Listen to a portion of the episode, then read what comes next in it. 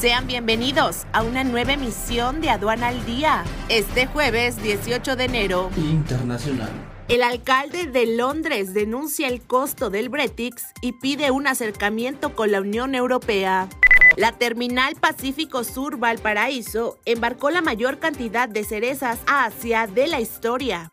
Fitch Ratings prevé modesta desaceleración económica para América Latina en 2024. Nacional. Importación de frijol en México rompe récord en 2023. Fiscalizadores del SAT facturaron desde pan hasta cervezas. Secretaría de Economía eleva expectativa de inversión extranjera a 110.744 millones de dólares.